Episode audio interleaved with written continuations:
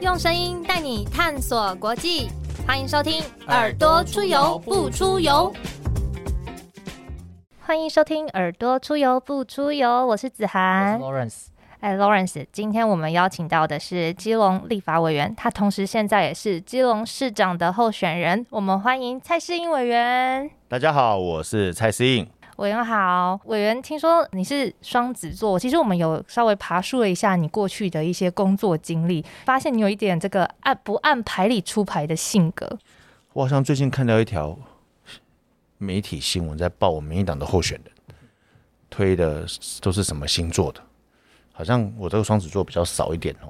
人家说双子座不按牌理出牌，或者是很难专注在某一件事情上面哦，我就觉得，嗯，我好像没有诶。从学生时代开始，那因为我念东海大学政治系啊，我是念国际关系组的，我当时填这个志愿的时候，当时想幻想着有朝一日可以当外交官，觉得蛮外蛮蛮风光的哈，就是外交官，所以就填了这个科系。然后去的时候才发现跟想的完全不一样。他说，因为台湾的外交处境的关系，所以跟台湾做朋友的人，要么讲西班牙语，要么讲法语。哦，因为我们的邦交国在非洲或者中南美洲，就主要这两，所以发现哇，那我这两个语言都不会啊，因为家境也不是很好，也没有什么出国的经验都没有，所以当时我就选修了西班牙语。这选修是选修了，我发现还真不好学，还真不大好学。这个连西班牙语的分数都低空飞过，想说在学校都低空飞过了，你还跟人家讲什么？你是 外交人员，就觉得大概很难。那刚好那个时间点，其实是台湾学生运动仍然在持续的过程当中哦。我我的前两年刚好就是野百合运动，那当然我那时候在念高中哦，啊，高中比较懵懂未知，因为我家里也不是什么政治家族哦，都没有，所以我纯粹就是念了大学之后，那当时我的学长，我就有参加一些学生运动，然后就有带着我去参与。那其实我那时候参与的时候蛮震撼的，哦，蛮震撼的原因是说，哎，没想到这个国家或这个社会有这么多重要的议题。而这些议题都不是媒体报道的，因为当时媒体还是在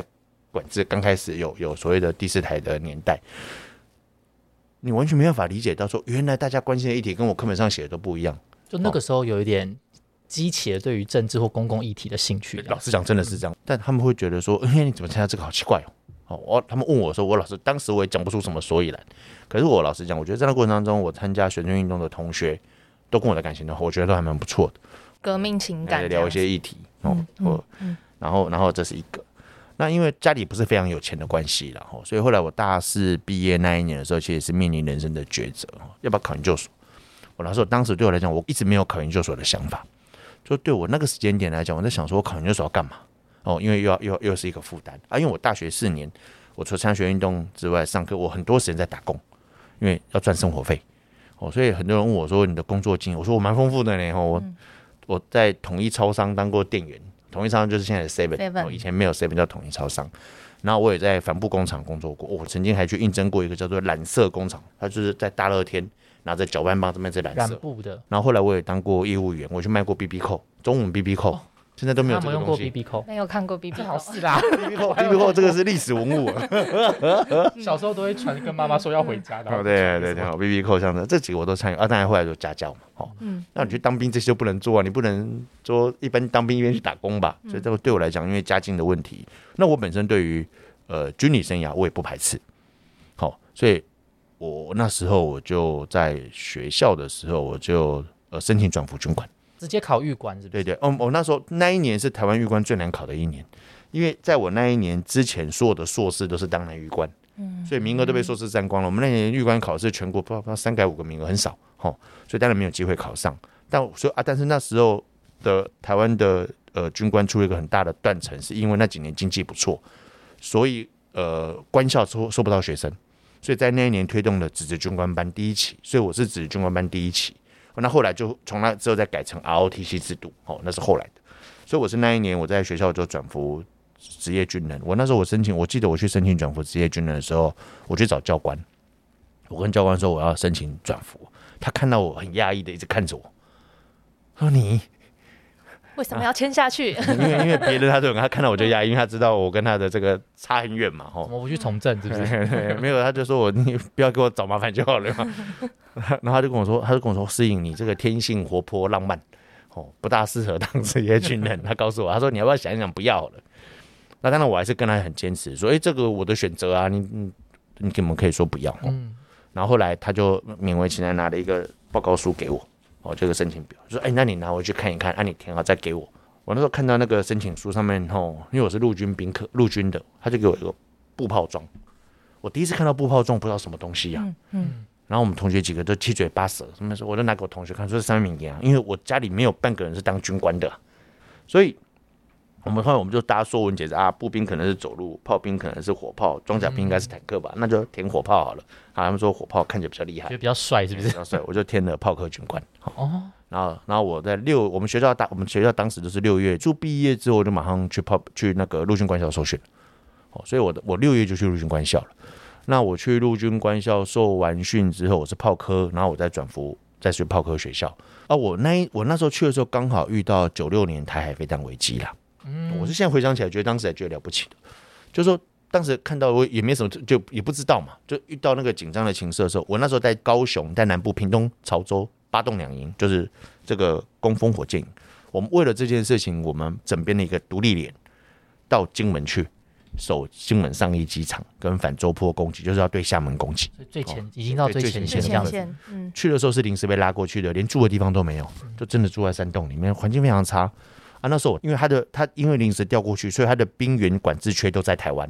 所以物资运补、人员运补、交换都是。所以我当时就是阿兵哥新的阿兵哥入伍下来之后，马上就要派去那边。那各位如果跟我年纪稍微差不多，知道那时候有所谓的金马奖，也就是说他不是抽金马奖的阿兵哥，分到台湾本岛之后，营长把他们叫过来说：“哎、今天晚上大家打包后坐船到金门去，你们的未来军旅生涯就是在金门。”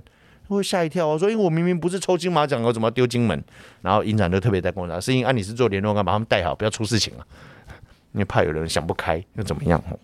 那我在几次过程中，其实我刚开始会蛮担心的，但我印象很深刻，有一个阿兵哥，他告诉我说，联络官不用担心啦，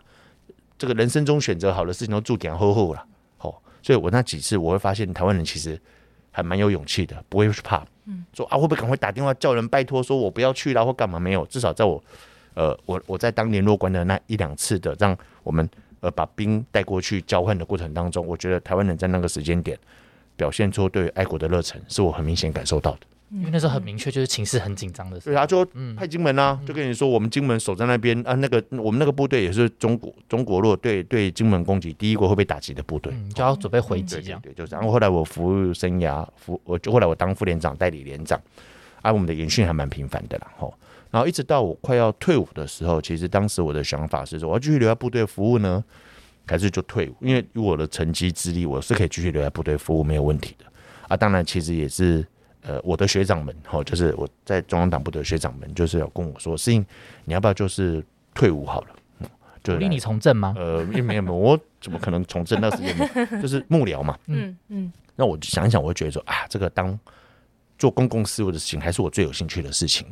所以那个时候我就呃没有继续续签，我就直接就申请退伍。好，那我申请退伍之后的隔几天，我就到民党中央党部主席室工作。所以当时我部队的同事们每个都吓一跳，他们都说：“ 嗯，你不是国民党的吗？”结结果这个是第一个他们的问题。他们 都很吓，因为因为我大概是有史以来部队军旅生涯里面第一个就退伍后直接到中央党上面，军官大概就是我，我非常明确，因为我在学院时候就参加学生运动，好的就虽然我当时还没有入民进党，啊那我的学长姐后来有一些人到民进党中央党部去工作，但我在部队没有表现出我的政治态度出来，所以很多人都以为我是政治系的一个人，都是国民党的。好，所以后来就开始从事这个这个后来公共事务的服务的工作了。那我刚开始就是当在中央党部待一两个月左右，我就到呃基隆担任当时基隆的立法委员，叫做王拓，我担任他服务处的助理，一待就待了七年左右的时间。很久呢。我上助理当很久，认真的，你们的助理资历可能没有我深。我我真的认真，我不是跳来跳去，我就一直当他助理。嗯啊，当助理的过程当中，当然是也是有趣啦。我就很多人，我我记得有一次我遇到一个朋友在跟我聊，他说：“适应助理可以做什么？助理可以做什么？有在地方什么事都可以做。不是啦，他说你的生涯规划的部分。哦，嗯我说助理很简单，助理可以当到助理办公室的主任。对，他跟我说，然后呢？他说，然后我不知道哎、我当时就跟他回答说我不知道。现在我在后来再回来想这个问题，就是说，嗯，我们可以做什么事情？然后在那个时间点，我当然后来也去考了硕士，我后来念了丹江大学国际事务研究所。哦，在写过程中，我我我认识几个老师，哦，还对我还不错。就我们在基隆学校的老师，哦，叫做现在叫经国管理学院。我们的那时候的副校长有在跟我聊天，跟我说：“是啊，你在念硕士，你要不要硕士拿到之后来我们学校教书？”我想说啊，对哦，硕士可以去大学当讲师哦，在那个时间点比较容易，哦，现在比较困难一点，所以我就非常认真的回家写论文。我是因为这个动力驱使找到了一，个目标，找动力驱使我说，哎、我要去学校教书这件事情。所以后来我拿到硕士的时候，我就到经国去教书。好，那当然是呃教教书是兼任老师，我没有做专任，我是兼任老师。那我另外就是在当那个立委办公室的副处的主任。这个是我还没从政前的人生的经历阶段。哦啊，在那个时间点，斜杠嘞，就是哦，对啊，啊那时候我那时候就只有想到说，我如果我老板有可能他没有在参政的话，我就可能有机会争取做专任，也让我觉得人生中稍微有点方向吧，哈。啊啊，这个其实我觉得对很多年轻人来讲，其实是最困难一个一个地方。我家里面没没有很有钱哦，所以不可能提供你一个创业资金，什么都要靠自己哦。所以我为什么去服务军旅生涯？其实很大原因是因为当时军官的薪水待遇，呃，也比当义务役的阿兵哥好很多。所以我觉得至少做到努个人的财务自主哦，就不要跟家里拿钱嘛，哦，就是家里不可能给我们钱哦，那至少养活好自己，那甚至有点钱就帮助家里的。那老实讲，军旅生涯后来从我现在回来来看那个时间，我觉得后来蛮感谢的，当下很累，嗯，但现在回来还蛮感恩的哦。那我后来觉得没有做，其实真的是因为自己的热忱，就是就是想要呃呃，当时在学生运动参与那种想要改变社会的一个热忱。我其实最主要原因是在这边，所以当时我到我当助理的薪水比我比我以前当军官薪水还少，嗯，对，一定的道理。我那时候当军官薪水接近四万块，四万多块，还有加急的话，可是四万很多，不错啊，不错。可是可是我在当助理刚开始不会给那么多钱啊，我觉得就是一个热忱。我当下要退伍的时候，我没有想过说薪水高低，我没有想过这个事情。我只是想说，那既然学长有来找我，那我也对这个很有兴趣，那我觉得我的军旅生涯也够了。好，所以我那时候就申请退伍。委员，那也是因为你的军旅生涯，所以呃，导致之后你在当立法委员的时候选择了外交国防委员会。这是另外一个故事嗯、哦，就是呃，我后来有机会选二零一六年选上立委的时候，我当时在想说我要填哪一个委员会哦，啊，当时市长有找我，我们就上来跟我说，他建议我说我去填这个外交国防委员会，我很讶异，我我看着我们市长说你为什么这样接？他说哦，其实基隆市这几年发展有一个很大问题是跟军方的沟通一直没有很好沟通，嗯，很大原因是因为军方跟地方政府一直有个很大的代沟。那最主要原因就是基隆有推一个案子叫军港迁移案，哦，就是从因为基隆的基隆是一个国际商港，它也同时是一个军港，但基隆的军港左右两边就东岸西岸各有个军港，它阻碍了双方的发展，所以当时一个一个想法是要把东岸军港搬到西边去，把它整合成一个军事园区，其实这样会比较好，管理什么都方便。诶，这么简单的道理，大家听完都觉得有道理，应该做，嗯，但做空出来的地方可以发展，对新的新的所谓的这样新的这个这个呃，我们的所谓的新的这个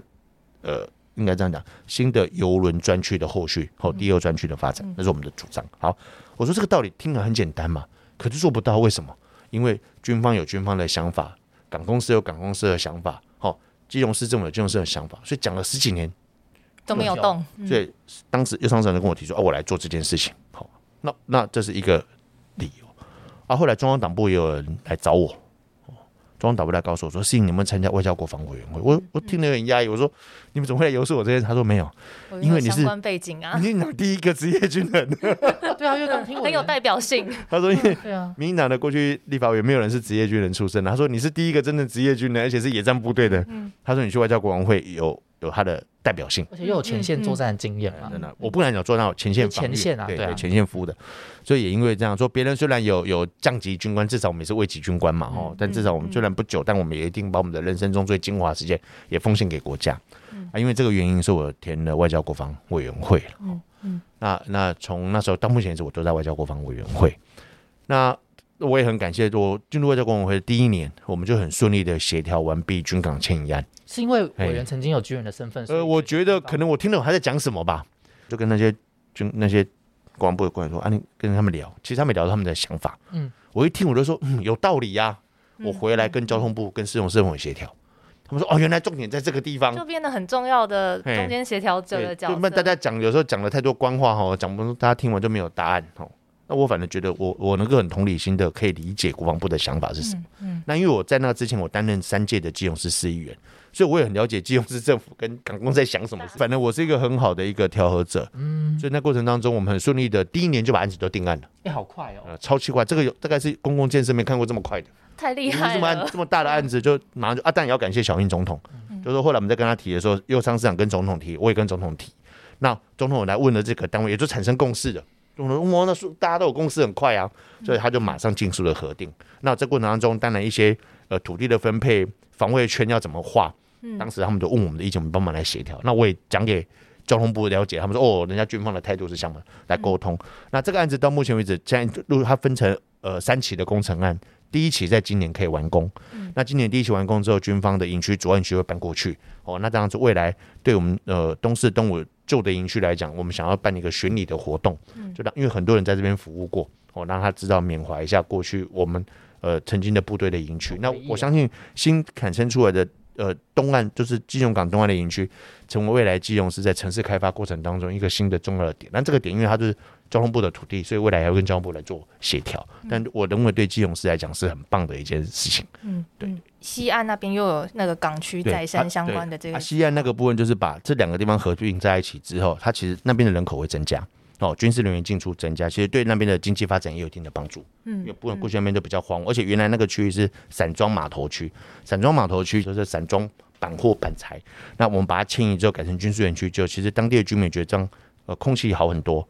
噪音小很多。哦，啊事实上对当地的生活品质，那方面小店开始现在跑出来了，因为要卖做军人的生意，小蜜蜂那种很多哈、哦，就开始旁边的店都开始出来。那我觉得对那边的的整个生活形态也有做一些改变。那我们把那些呃呃杂货码头就迁到更外港的区域，也成为独立的区域，也不会影响到呃我们内港的生活圈。因为现在整个基隆港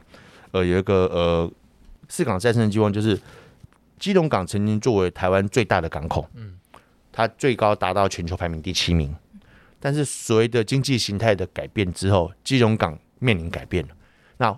那所以后来基啊加上游轮的产生，游轮游轮是误打误撞出来的哦，就是这就是整个形态的改变之后，那所以基隆港现在所谓的内客外货，就是内港区就是客轮区、客轮休闲区，货就到外港去。那其实全世界主要的港口发展历史的趋势也都是如此哦。我的博士论文有写到这个部分，嗯，我原是后来又再去念一个都市计对，划相关的，对对对，哈、那其实我那时候有去鹿特丹看，哦，或者美国呃欧洲的几个港口，它其实就是原来的内港的货柜区全部都停掉了，嗯，把它变成水岸都市区，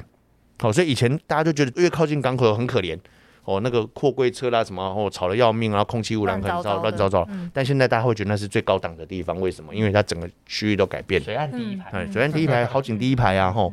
所以我我的意思是说，所以那个信用港的周遭就在改，所以这几年来，我们感谢就是我帮忙右昌市长争取中央的补助，所以我们在中间的门户开发计划里面，包括我们最近呃落成的所谓的海洋广场的再造、国门广场、东岸广场这几个大的港区的广场都在重新整理串联，让它成为一个很好的行人徒步区。所以现在基隆市民朋友或者外县市的好朋友，如果你到你坐车来到基隆呃火车站出来的时候，你会看到前面就是一大片的广场。哦，跟以前出来就是房子，然后挡住视线，看不到港。现在没有这个问题对善啊，好，然后现在推动先友站，未来那个地方就要改成行人徒步区，嗯。好，那它可以从那边整个港区、内港区都可以作为漫步的区域，嗯那这个我我认为它就是基隆的一个海洋都市的特色，那这样的一个特色，我相信是其他县市所没有的，因为有港口的都市不多啊，嗯，哦，台湾有港口的都市就是基隆港、台北港、台中港跟高雄，可是台北港跟台中港离市区核心区都非常的遥远，所以你问台湾市民，搞不好台湾市民都没有去过台中港。你问新北市的市民，他可能没去过台北港，可是你问基隆市的市民，没有人没去过基隆港的。嗯这几年高雄港那边有在做改造，和嗯博尔特区的改造。好，所以我就说，这就是基隆港市再生最重要的一个重点。那我觉得很可惜是过去国民党执政的时候没有重视这件事情。嗯嗯好、那右昌市长跟我，呃，我们都有都市计划的相关的背景，嗯所以我们认为推动港市再生是非常重要一件事情。那这也是这过去这七年多八年来，右昌市长跟我我们在推动基隆的城市景观再造的时候，一直在做重要的事情。景观好了，城市的意向改变了，自然而然可以带动观光产业的发展。嗯，好、嗯那借着重新的改变之后，商业的进驻就很容易。哦，否则你什么都没做，你就说啊，到招商招商怎么招啊？没有人要来啊。嗯嗯哦，那你因为有这样的城市改造完之后，大家会对这个地方产生了认同，产生信心。好、那观光客自然就会来，观光客来，呃，这个这个观光产业也会跟着带动进来。所以目前我们看到基隆港市周遭的再生，就是在做这件事情。那这个事情我也可以很自豪说，比起台湾的其他县市来讲，它是非常具有独特的海洋意象，是跟其他地方是完全不一样的。而且是循序渐进的，当然这样子的一个模式。因为吼，在右上要接的那一年，呃，基隆的负债比百分之四十七点多，要快要破产了。好、为什么？因为基隆市因为预算不足，就是举债、举债、再举债。好、那我我在我在当基隆市议员的时候，我曾经主张过，基隆市政府要先省税入，再省税出。啊，那很多民众可能听不懂这句话什么意思。我们一般在省地方政府的预算的时候，都会先省税出，再省税入。就说先如果看个人如果我们自己家里一个人，说你每个月问你说你一个月要花多少钱，你会先想我一个月要花多少钱，还是先想我一个月赚多少钱多？少钱可以花？啊，然后看政府刚好点头病，嗯，政府先说我一个月要花多少钱，不够的再借钱再，去找裁员这样。嗯、再去借钱。嗯，所以在那时间点，右商街的基隆市是一个几乎接近要破产的都市。然后，可是他就，可是我们要做就是要要让城市改变。嗯，所以我们很我们很重要就是要想办法跟中央争取预算，然后把不必要的建设停掉，把不要不必要的钱停掉。我有跟右上市长讲说啊，他就说对啊，他知道这以前的金融市是这个状况，嗯他说给我们个机会，我们绝对会改变。嗯所以右商带领的现在的市政府的团队非常认真的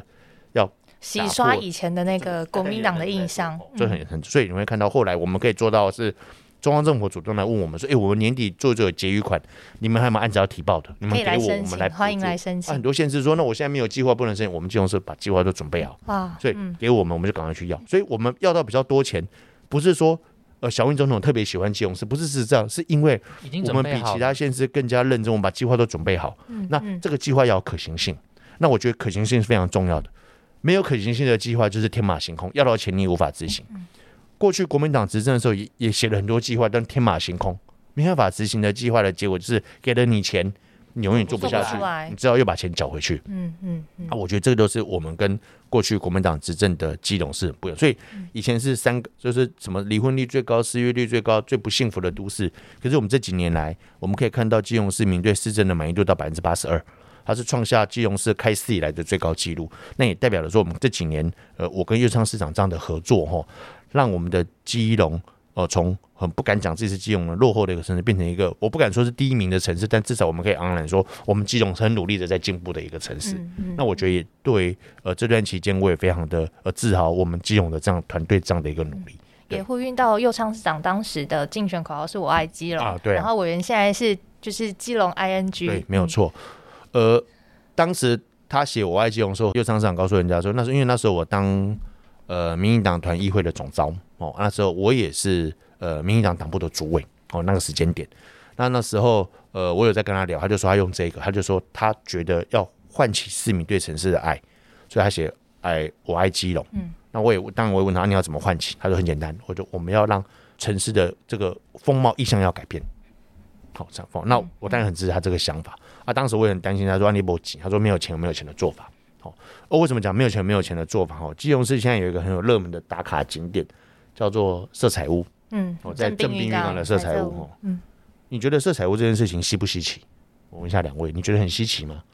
看到国外其实也有相关的这种聪明人，国外其实有嘛。嗯哦，国外有几个水岸都市其实都有色彩屋。哦，所以你问我，它不稀奇。基隆台湾为什么没人弄？很奇怪哦。嗯嗯嗯嗯就大因为大家会觉得说我要搞工程搞什么嘛。嗯好这件事情没有花到市政府的钱，就花一点点钱。因为基隆市先做什么事情？他在做正滨渔港改善的过程当中，他觉得要改变这样的意向，要怎么做？很多人说那很简单，把房子都拆了，盖新房子就意向了。哦，有人这样讲嘛？啊，或者是就重新再把钱丢进去，我一五亿、十亿、二十亿，一般人就会先这样想。问题是基隆市哪有这个钱？五亿、十亿、二十亿，想太多。所以他决定用工作坊的方式，他把那边的年轻人都找起来，就我们看到新兵山都在那个区域里面，嗯然后呢，问他们说觉得这个可以做什么事情，大家讨论讨论完之后，他就提出共识，先让这边的色彩改变，从灰蒙蒙的色彩变成彩色的色彩，因为常下雨啊，所以原来的意思，所以他们就是要把灰蒙蒙变成彩色，所以他们就就请企业了大家来支持，把它涂成不同颜色的房子，啊，这不同颜色的房子每个每个房子涂什么颜色都想好的，不是随便韩信点兵乱点一个，啊，你涂黑点你涂，没有，它是色彩美学把它涂起来之后爆红，嗯大家发现说，诶，在那边感受到非常不一样的这个这个渔港的景观，嗯，成为一个漂亮打卡景点。对金融市场没花到什么钱，可是他做了一个让城市意向改变的重要的事情，这就是了不起的地方啊。嗯，好、那我觉得这就是不同的人做相关的市政，做出不一样的内容出来。嗯，除了像看到我们这个正滨渔港的改变，接下来碧沙渔港，您好像也有提出一些就是创新的做法。哦最主要原因是我前几天刚好有这个机会，就是跟我们的议员合拍那个照片的时候，然后那个我的好朋友就跟我说：“哎、思颖，啊，你家那只狗带来跟大家拍拍照好了，比较有趣一点。”我就说：“好啊，把它带过来。哎嗯，Tony，我家的柴犬还蛮喜欢它的。啊，哎柴犬很可爱哎。嗯，它还不错，有报纸还帮它做过专访哎，嗯 那它很可爱的。那那当然有好处，它因为爱运动，所以我们要陪着它去运动。所以很多人说，我们为什么很多很多政治人物都会年纪大一点，肚子会变大变胖？我都还好，我都说，哎，因为我家有个跟 Tony 这个去运动这，个训练管理员带着我去运动。嗯 好，然后在提的过程当中，我就走啊，大家就在想，哦，那时候我就其实有个事情我一直想要推动，就是关于友善宠物的这个事情哦。呃，友善宠物讲起来很简单，但我觉得最主要是你要让宠物有更好的活动空间。哦，那其实，在台北跟新北已经有在推，直辖市都有新推的。可是对于非直辖市来讲，宠物友善几乎都还没推。嗯所以我们当时就我有跟市长聊过，现在就是在规划一个区域，就要做宠物友善。哦，那我觉得这个规划如果知音有机会这个接棒又上基隆市长的话，我就尽速把它完成。那那个地方大概在碧沙的附近，哦，因为那个地方呃不会离民宅太近，所以一般的民众不会觉得不喜欢，因为还是有人不喜欢动物嘛，哦嗯，他不会让他有压压力。哦，然后第二个状况就是说，可是它又又是一个户外空间，哦，所以让大家徜徉在大自然的环境里面，我觉得是一个好事情啊。所以这是我们推的一个最第一个最简单的宠物友善公园的推动。当然，如果那边做好之后，我们呃行有余力，我们觉得还可以再挑两个地方，因为基隆大概有点像呃爱心的这个符号哦。那呃东北角推，那我觉得西南角或者南边，我觉得也可以另外再推宠物友善平衡对平衡，因为有些距离还是比较远，因为你不可能为了要去宠物山公园。这个这个这个跑个很长的距离去，嗯，还是要跟自己本身对对啊的日常生活但是但是你又要考虑到这个公园不要影响到周遭的嗯住户、哦，就是有些住户有人喜欢，有人不喜欢，这我们觉得都要彼此的互相尊重。那当然，借着宠物友善公园它只是硬体，然后搭配宠物友善的政策。嗯那现在其实中央政府对宠物友善也一直有在推动，因为我当立委，我很清楚的知道，比如说呃，什么节育补贴。或者晶片补贴哦，嗯或者是这，或者是健康检查、宠物健康检查办一些活动。那我们其实我在基隆，其实我也有跟动保团体办过类似的活动。嗯，那我觉得这些都未来都要持续性的办，让让基隆也可以跟呃呃双北一样，在宠物友善这个部分往前进。嗯嗯，这样委员真的是扮演中央政策跟地方政策很重要的这个我讲输血管的这种角色。因为嗯基隆市历任的立委里面，大概没有人像我一样有有议员的经验。哦，因为我当了三届的市议员，所以我对于基隆市政的议题，我其实蛮清楚的。哦，那那因为我后来接了担任立法委的工作，就我们也很认真在做立委的工作。我对我们来讲，我刚刚访问前面有讲到，我既不是官二代，也不是富二代，对我们来讲，民众愿意支持我们，我们都非常的感恩。好、所以对我来讲，我们很努力的把我们能够做的事情努力来做，就是希望让这个呃不要愧对这个职务。我觉得这是非常重要的一件事情。哈、我二零零五年参选基隆市市议员的时候，啊，那一年刚好我的老板王拓，民进党征召他出来选市长。我那一次就后来我也决定要参选，因为过去我在地方服务很久，我很多人就会知道我，我知道说哦有这个呃王拓办公室主任叫蔡思颖，也被长川起一碗。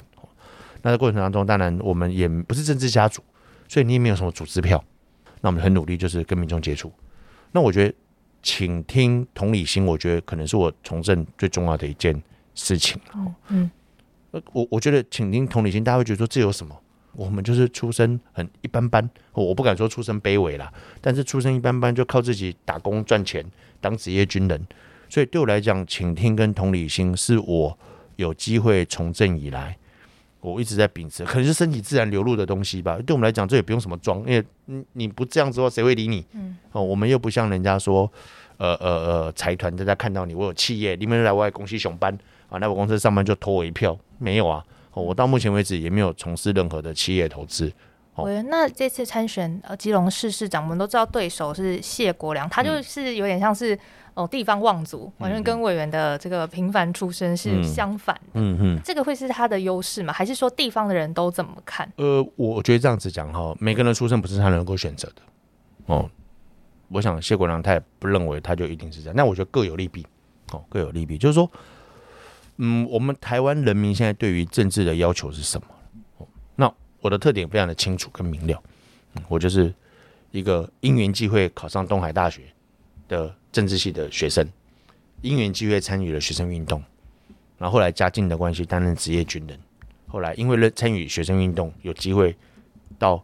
呃立委的办公室担任他服务处的助理，然后也因为这样子因缘机会，有机会出来参选，受到市民的支持参选，一届、两届、三届的议员。后来二零一六年小英选总统那一次征召我参来参选呃立委，当时没有人看到看好我选立委，我的对手当时叫郝龙斌啊。嗯，哦，那时候人家在，人家都在说郝龙斌要赢我多少票，我当时我听到的是这个东西，但是我觉得我们有不服输的精神。我记得好几次，呃，郝龙斌跟我们同台的时候，大家先请他讲话，啊，这正常，我也觉得合理。媒体就访问他完之后都没有访问我，我那时候就跟媒体抗议，我说：“哎，这不行，平衡报道一下。”他说：“好，那就就会带一下货。”参选人还有蔡思颖，就这样子。但后来活动他致辞完之后，我就说我要讲话，他们就发现说蔡思颖你的口才跟理念跟头脑非常的清晰，嗯，因为海明完全都不懂，他就乱讲一通。对我来讲，我听完他讲完之后，我可以上台马上反驳他。然后最后他就告诉我说，不要在我前面讲了，因为他每次讲完话，我后面讲，自王龙给吐槽，因为他他他根本不懂嘛。后来他就说，是因那这样子，下次问那那个蔡思颖先讲啊。我讲完之后，他就不高兴，他说我把该讲的话都讲完了。哦，这就是我跟他差别。嗯，那我我为什么说我口才好？不是我很厉害，不是，是因为我倾听我们市民的声音。市民是就是我的事啊，听听我就知道哦，这个显然同重要。因为我们每每个人的人生经验不可能百分之百哦，一定有些是我们不知道。可是我觉得我们只要同理心就了解。好，那同样道理，谢国良他们家族恶性的家族，过去当然在基隆如鱼得水了。好、这要风有风，要云有云哦，因为呃，它是基隆最大的一个企业财团嘛，有金融业啦，又有有学校，所以他从学生时代就能出国念书。想想看，我们有几个人有机会出国念书，不大容易嘛。嗯嗯，呃，然后出国念书完之后回来就可以当总经理，哦也不容易，还可以开一家公司。我心里想说，我这辈子也没办法开过公司啊，哦，这人生不一样的地方。然后公司开开不想开了，倒掉了，就说那我来选立委好了，哦，马上就让他，马上就帮他安排好选立委这条路。哦，这个所有的人都要自动，国民党那边人就要自动让开让他选，为什么啊？因为他是恶性家族。哦但当然也很顺利的选上，但是问题，民众给了你机会选上之后，你有没有珍惜你这个工作？我觉得就是重点。嗯嗯，我觉得看你要看这件事情嘛。那我觉得公都盟评鉴是一个很容易参考的指标，以及你在国会的出席率了、咨询率跟出席率，我觉得这几个是最简单的哦。不论是量化或质化，因为公有人说公都盟有一些是直化的啊，那至少量化的出席率就是很简单的评。那我觉得这就是我跟呃我的对手最大的不一样的地方。呃，我很珍惜市民给我这个机会，我我的出席率几乎是百分之百啊。而且委员得过十一次优秀立委，对啊，那记录保持，对啊，没有了，不敢了啊。但是对我们就很努力了。但是我的对手是被评为不合格的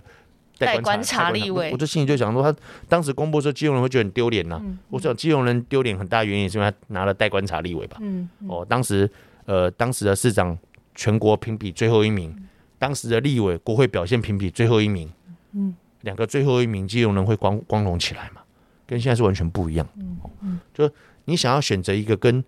这个商业牵扯这么严重的人，哦，过去是要风得风要雨得雨的这个人来当市政的领导人，还是你们希望在这个地方至少是没有包袱的人来当市政领导者？而，更何况过去他的表现是全国最后一名，嗯，我的表现是全国第一名啊。那我我觉得基隆市民会选第一名的立委来当市长，还是选最后一名的立委来当市长，不言可喻。而且我讲的第一名是过去我们在基隆市政的投入上也是可以看得到的啊。嗯，大家都觉得有民意民意为不然基隆市民为什么会感受到市政很好？嗯啊，基隆市财政又没那么好，当然就是透过中央跟地方的协调合作，嗯那当然是透过立法委员了。这件事情也是简单的道理，以前人就不做，我不晓得为什么不做。嗯哦，他可能因为有他呃自己要做的事情，嗯哦，但对我们来讲，我觉得是如此。哦，所以我我当立委，我觉得要认真做事情。像我的对手当立委的时候，还可以去开公司，我觉得很厉害。嗯哦，那我们可能就没有办法。嗯对。那后来像我我当呃立委的时候，我就把我在学校的教职给辞掉。嗯，哦，那时候我都觉得说没有办法兼顾。就是专心当立委。我说没有，我说我还是很想，但我真的发现自己呃没有办法一心多用更。全心全意的对待这个我职位。我我老实讲，你说你可以一次做很多事情，有时候用骗人的啦，嗯就是想要都要占好处啦。所以后来我有跟学校请辞，我说很谢谢学校过去几年给我的机会嘛，我真的很感谢他们。对呀、嗯嗯，我觉得那我们可以请这个第一名的立委来推荐一下一些基隆的美食嘛，因为接下来也是这个基隆的大事，基隆中元节要来了，应该很多人都会到基隆去。呃，基隆的中元祭还蛮重要的哦。那我们基隆的中元祭是国家十二大庆典编号第一号，国家重要庆典编号第一号。那我觉得这是基隆人的光荣哦。那呃，中元祭每年在农历的七月一号到农历的七月三十号这段时间举办相关的活动。那欢迎大家在这个时候来到基隆啊！今年是黄姓族谱，尤其姓黄的更欢迎来，只要你姓黄都欢迎来，当然不是姓黄的也都非常欢迎。那来来基隆，除了参加中元祭的活动庆典之外，哈，我倒觉得基隆的呃城市可以让你驻足欣赏，以及呃美食。我觉得这两个，我刚刚提到基隆这个城市在港区的地方，其实很适合你做散步旅行。哦，我们我们刚刚讲的这个呃港区之外，旁边有旁边的这个山坡的高低的地方，像我们的基隆的地标那边，看基隆港都非常的漂亮哦。那或者高楼层都看基隆港都很美。好，那餐饮的部分当然有很多的餐餐饮了。那我们通常第一个会当然会讲到基隆的庙口，这是大家都推荐的。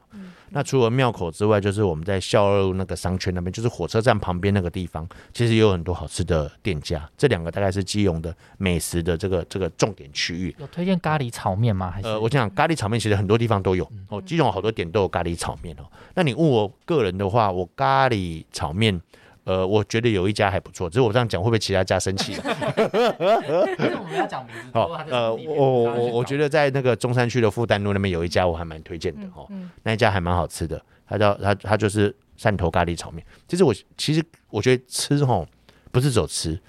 其实吃东西本身跟历史文化是有关系的。嗯所以才会有北基隆南府城这样美比如说刚才食刚才都的说你问我说啊，这个咖喱炒面，你刚刚问我，我就问说啊，你为什么觉得基隆会有会有咖喱炒面这个东西？很奇怪哦。怎怎么来的？对啊，怎么来的？对啊，为什么为什么为什么是所谓的这咖喱炒面呢？其实刚开始我也很好奇，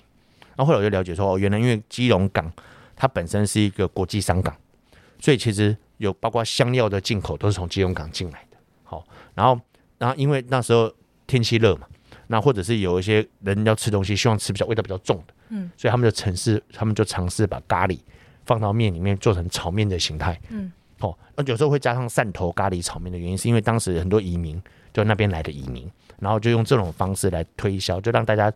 感觉起来就好像比较容易下饭。哦，很重要，因为港口的工作很重要，所以咖喱炒面是因为这个原因才会成为基隆的庶民美食。哦，因为基隆港过去有很多人都是以港口作业为主的，嗯哦，啊，就一直流传下来，所以咖喱炒面有名就是有名在这边。那庙口那边，哦，庙口那边很多的餐点，庙口最有名前面就是奠基宫，所以人家说庙口庙口是什么庙？是什么庙？哦，是奠基宫。哦，基隆它基隆有几个重要庙，但是那个庙是指奠基宫。好、那电工前面的那一排，呃，我我的感觉，如果你要说是呃历史悠久，还是台湾历史非常悠久的小吃街，哦，当然就是从的庙口衍生出来的。那在里面有很多店也都很有名哦，有很多店甚至都在台北有开分店。嗯哦，像我们看到天妇罗哦，在台北也有开分店，或者是我们看到的远东泡泡冰哦，在台台北也有开分店嘛。哦，那你问我，呃，在那边吃有一个推荐的，我我有一家店我还蛮爱去吃的哦。嗯，如果你要外带的话，明港三明治还蛮方便外带的。那那如果是这个在那边吃的话，我还蛮喜欢吃卤肉饭的。我那边的卤肉饭，还有啊那边的卤肉饭有一间特色哈，叫做虾仁肉跟卤肉饭。它什么意思？它就是开的卤肉饭是有虾仁剁碎，然后控红烧，然后控成那个呃，听讲卤汁弄起来的。啊，非常的好吃。也就是说我们一般吃的卤肉饭就纯粹肉燥卤肉饭，它不是，它是有海鲜风味体味在里面的。嗯哎好特别哦，这都就是是很基隆版的哎，基隆版，我看其他地方没有没有这个东西没有这个东西哈。嗯哦，那我我就很推荐，我觉得还蛮不错吃的哦。那当然，除了基隆庙口的特色，和我刚才讲的下午那边，那以前我常常有时候跑通常会带便当啊，我我就推荐有一间叫油腻腻便当店。油腻腻变大家听到油腻腻是什么东西啊？哦上网查可以查得到啊。可能是我刚开始是我在讲油腻腻，所以现在网络上查油腻腻可以查得到。所以这个称呼是我原妈妈因为其实我我常常搞不清他叫什么名字，我都知道他叫油腻腻啊。那老板跟我也还不错，那我我很推荐大家去吃啊。有一次我在立法院有邀请一些记者吃一下我们基隆的油腻腻便当。我觉得大家吃完就觉得嘛，我讲的是比较庶民的部分。那当然，我们基隆几个海鲜餐厅，我觉得都非常推荐大家去吃，什么基隆港餐厅啦，哦，或者是或者北都餐厅啦，我觉得甚至是我们和平岛或者是碧沙或者八斗子周遭，其实都还有不错的餐厅。哦，那我觉得其实想要来吃海鲜，来基隆就对了。啊，因为我本身也爱吃海鲜，所以我就觉得说，我们有时候来除了基隆到其他地方去吃海鲜，老是觉得不大好吃，因为那些地方的海鲜都是基隆运过去的。哦，因为哦，台湾北部最大的渔获交易中叫卡马丁嗯，坎仔顶，哦，卡马丁号称北台第一街，北街台第一条街道的意思。哦，就是最早清朝画地图的时候，台湾北部就画了一条街道，就是卡马丁。嗯。因为那时候就是在，因为基隆港是最早开户的港，好、那它的渔获就上来那边交易，然后交易之后再送到大稻城啊、台北的地方，嗯。所以最新鲜的一个地方，当然，所以嗯你你台北市有没有鱼？一定是透过港口抓鱼嘛，嗯所以一定是透过基隆港哦抓鱼啊，基隆港那边抓的是海这个海鲜，跟淡水鱼是不一样的哦，海水鱼好吃很多，嗯而且在这过程当中它晚上都交易，然后最后再送到大台北都会去或者其他的地方，嗯嗯所以这也是为什么呃基隆在这个部分是非常有名。那卡马丁各位如果想去看一下，可以有什么推荐的玩法？呃，它比较不能说是玩法了哈嗯，它都是早上两三点。嗯，哦那你可以看到他们有在叫叫卖，叫卖，他们叫卖鱼货是一笼一笼叫的，几浪几浪的给，哦，啊，你听听看大家怎么叫鱼货，然后在那边你会看到整条街道都满，呃，晚上都虽然是晚上如同不夜城一样，然后然后旁边就要很多冰块车、碎冰车，为什么？要要让海鲜保鲜，保鲜？哦，所以它特色，嗯。那有点像说台版的竹地市场了，哦，但是那个地方就是说它是长期一个市民交易的地方，就长期累积起来的一个部分。嗯那交易完啊，你可以去看一下，它后来到四五点之后就卖不掉了，它就会变成零卖。哦，旁边或者旁边有些零卖的店，那你可以去买一下，那个鱼绝对都是比你在其他地方买还要便宜最宜，新鲜呐。最新而且要最新鲜的。嗯如果说它不新鲜，那你就一条路了，自己去海里面抓。对啊，谢谢委员跟我们分享这么多基隆的故事，哎，而且感觉委员就是在讲基隆的时候，眼神都会发光。我讲这些东西都不用背，因为我都去吃啊。日常生活的一对，日常我我我觉得就是一个基隆的 style 吧，哈，就是说在这个地方，我觉得有非常，就像刚才你讲的哈，这个南部可能就台南好吃，嗯北部就是基隆。我我推荐基隆的小吃是非常自豪的，那基隆的海鲜也非常好吃，所以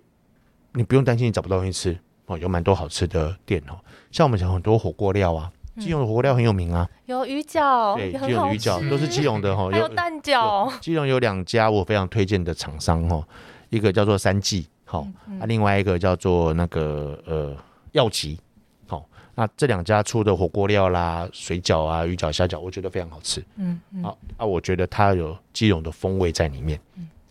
对，那我觉得这长期以来基隆给人家印象就是个海洋都市、海港都市嘛。哦，那我们这几年做城市的景观，那大家觉得它也是一个适合散步的都市，甚至我我也在想，我也我也希望它成为一个大家适合宜居的都市。现在基北的交通很方便，我们过去这几年推动的快捷公车，哦，所以基隆你你在哪个地方，你如果假设在大台北都会区生活或工作、购物，其实都很方便。这几年我们也推动高速公路拓宽，我开始我们很高兴，呃，这个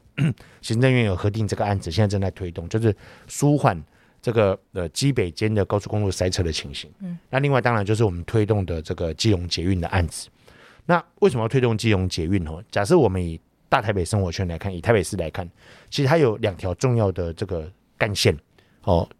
一个叫做机场捷运到达空港，另外就是我们推的海港捷运到基隆，因为一个大型的都会区里面一定有空港跟海港，嗯，空港是桃园机场，海港就是基隆港。好、那这个就是我们现在在做的一件事情。我们推动交通路网，哦，不论是基隆捷运、呃快捷公车、高速公路，哦，或者是台铁现在的运输，那加上我们这些区域的开发，让你提供更多的工作机会，加上我刚才提到了我们基隆的四港再生标杆或者海洋都市，不论让你住在这里，在这边想吃东西，哦，或者我们推动的公园的开辟，这几年我们开辟了几个新的公园，我认为让基隆市民住在基隆这个地方，他就会觉得他适合居住。每天又可以看到海，对呀、每天看到海啊很，开阔的不错，我觉得色还不错。对对对对对。嗯，那各位听众朋友，如果对基隆移居到基隆有兴趣，记得要上蔡世英委员的粉丝专业来跟他联络。嗯 今天非常谢谢蔡世英委员到我们的耳朵出游不出游，带大家认识基隆，而且哎，开始又打开更多可以不可以搬去基隆的想象。嗯是啊是啊嗯再次谢谢委员到我们的节目来。谢谢谢谢两位，谢谢大家，谢谢我们所有空中在收听节目的好朋友。那各位呃各个听众朋友，对于基隆有更多的这个想象，或者是更多的想法，都欢迎上蔡信委员的粉丝专业或 IG 来跟他做交流哦。好，大家我们下次见，拜拜拜。拜拜